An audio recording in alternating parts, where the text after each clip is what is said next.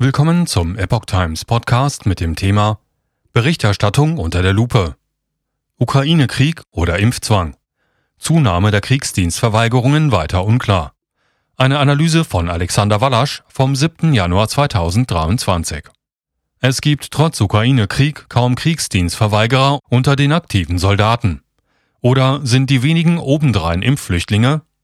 Eine Zeitung berichtet und weitere folgen wie eine Nachricht durchs mediale Dorf getrieben wird und sich nach dem Modell der stillen Post verbreitet. Eine Analyse von Alexander Wallasch. Der folgende Sachverhalt könnte auch ein Lehrstück sein in Sachen Qualitätsmedien und wie eine Nachricht Verbreitung findet. Es begann mit einer Meldung des Redaktionsnetzwerks Deutschlands, welche exakt um Mitternacht vom 5. auf den 6. Januar 2023 mit folgender Schlagzeile online ging. Personal bei Streitkräften. Bundeswehr? Nein, danke. Zahl der Kriegsdienstverweigerer hat sich fast verfünffacht. Das ZDF ging damit exakt 55 Minuten später online, mit Bezug auf den RND-Artikel und unter dem Titel Immer mehr Kriegsdienstverweigerer. Beim ZDF heißt es weiter dazu, 2022 hat sich die Zahl der Kriegsdienstverweigerer in Deutschland fast verfünffacht. Das geht aus einem Zeitungsbericht hervor. Das habe vor allem mit dem Ukraine-Krieg zu tun, schrieb das ZDF. Das Redaktionsnetzwerk Deutschland hatte ähnlich formuliert. Die Zahl der Kriegsdienstverweigerer in der Bundeswehr hat sich im vorigen Jahr unter dem Eindruck des russischen Angriffs auf die Ukraine gegenüber dem Vorjahr fast verfünffacht, so der RND. Die genannten Aussagen wurden von einer Reihe weiterer Online-Portale der Leitmedien zeitnah und fast identischen Wortlauf übernommen. Die so übernommenen Inhalte sind allerdings, vorsichtig ausgedrückt, teilweise ungenau bis unrichtig und spekulativ, beziehungsweise wurden auf Nachfrage von Epoch Times vom Gesprächspartner des RND so nie formuliert. Dies zu recherchieren braucht nur wenige Minuten Zeit und den Willen, ein paar Telefonate mit Pressestellen der Behörden und Ministerien zu führen.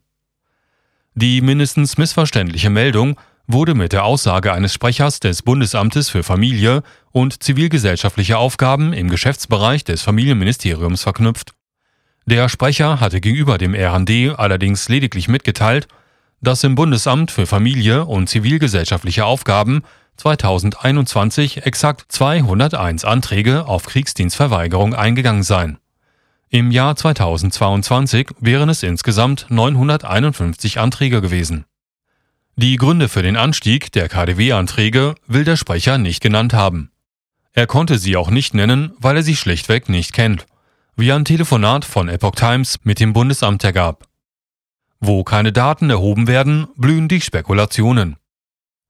Es könnte zwar theoretisch am Ukraine-Krieg liegen, aber ebenso könnte es auch an den mRNA-Zwangsinjektionen bei der Bundeswehr liegen oder an dem sprichwörtlichen Sackreis in China.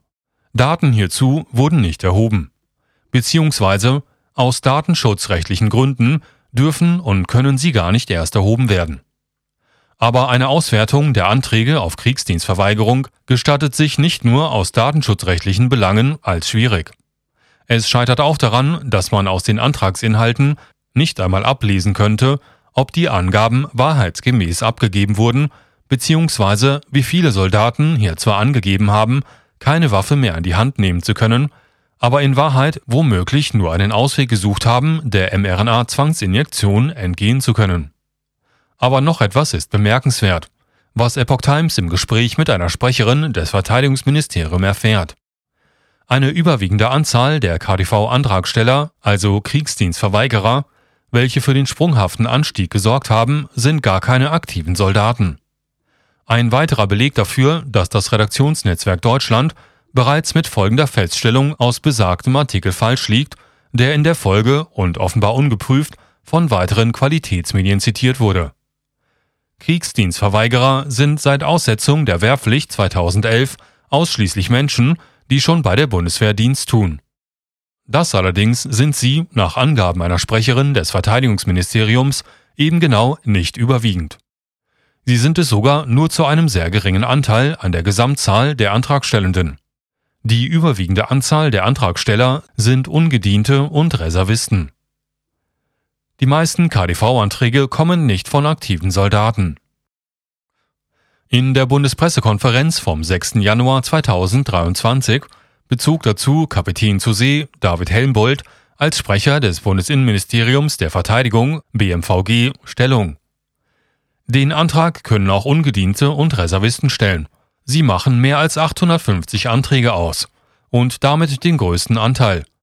Wir hatten 223 Anträge von Soldatinnen und Soldaten, 266 von Reservistinnen und Reservisten und 539 von Ungedienten. So Helmbold in der Bundespressekonferenz. Weiter stellt sich die Frage, warum solche KDV-Anträge überhaupt bei einem Bundesamt des Familienministeriums gestellt werden müssen und nicht beim BMVG. Der Vorgang erklärt sich damit, dass diese Anträge zunächst beim Karrierecenter der Bundeswehr gestellt und dann an das Bundesamt weitergeleitet werden. Auch David Helmbold bringt in der Bundespressekonferenz noch einmal zum Ausdruck, dass die Berichterstattung dazu teilweise nicht richtig war. Es ist eben mitnichten so, dass die Verweigerer, die wir insbesondere zu Jahresbeginn noch hatten, dass die sich im Schwerpunkt auf aktive Soldaten beziehen, sondern im Gegenteil. Diese Anträge auf Kriegsdienstverweigerung können auch Ungediente und Reservisten stellen. In der Zwischenzeit hat sich die Situation auch verändert. Nach Ausbruch des Ukraine-Kriegs war ein Anstieg der Anträge zu verzeichnen. Der erreichte kurzfristig im Monat März mit 300 Anträgen einen Höhepunkt. Seither ist die Entwicklung aber wieder rückläufig mit gelegentlichen Schwankungen, so Helmbold. Hier wird nun mutmaßlich vom Verteidigungsministerium selbst die These aufgestellt, es könne etwas mit dem Ukraine-Krieg zu tun haben, wenn es einen Anstieg der KDV-Anträge nach Beginn des Ukraine-Krieges gibt. Möglich wäre hier aber auch die Einführung der Zwangsimpfung, der mRNA-Injektion im Impfpaket der Bundeswehr mitgeteilt von der Bundeswehr beispielsweise am 24. November 2021. Wie sahen hier im Anschluss die Zahlen aus und wann begannen eigentlich die vorgeschriebenen mRNA-Injektionen bei der Bundeswehr?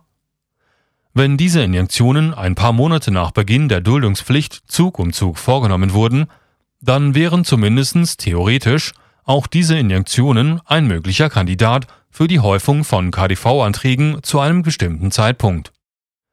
Die Anzahl der abgelehnten KDV-Anträge ist besonders hoch. Aber noch etwas ist interessant. Im Gespräch mit einem Sprecher des Bundesamtes kam auch eine besonders hohe Ablehnungsquote für die genannten knapp 1000 Anträge zur Sprache. Gerade einmal etwas mehr als 200 Anträge wurden hier bewilligt. Das wiederum ist erstaunlich, denn im Gespräch mit einzelnen Soldaten war die Rede davon, dass diese KDV-Anträge allenfalls problematisch wären, wenn es um die Ausbildung der Soldaten und um ausstehende Pflichtjahre ginge. Hier wären mehrere Datenerhebungen interessant. Zum einen müsste die Frage gestellt werden, aus welcher Gruppe die Antragsteller mehrheitlich stammen, und zum anderen müssten Vergleichsdaten vergangener Monate bzw. Jahre hinzugezogen werden. Ist die Ablehnungsquote der KDV-Anträge schon immer überdurchschnittlich hoch gewesen, oder hängt es eventuell mit einer variierenden Begründung der Antragsteller zusammen? Epoch Times hat weiter recherchiert und stieß dabei auf zeitlich gar nicht so weit zurückliegende, gleichlautende Meldungen. So meldete beispielsweise NTV bereits Mitte September 2022 eine Steigerung der Kriegsdienstverweigerer bei der Bundeswehr. Und schon damals berief sich NTV auf das Redaktionsnetzwerk Deutschland welche mit dem Bundesamt für Familie und zivilgesellschaftliche Aufgaben gesprochen und ebenfalls fälschlicherweise angenommen hatten, es handele sich vorwiegend um Bundeswehrangehörige, die dort einen KDV-Antrag stellen würden. Aber schon im September waren es überwiegend keine aktiven Soldaten, wie unter anderem ein privat-militärisches Portal dagegen hielt. Richtig gestellt wurde nichts, und auch die RD-Meldung von gestern steht noch so da wie um Mitternacht veröffentlicht samt aller daran orientierenden Qualitätsmedien genannten Online-Publikationen. Epoch Times hat an die betreffenden Ministerien und das Bundesamt diesbezüglich weitere Anfragen gestellt. Antworten werden nachgereicht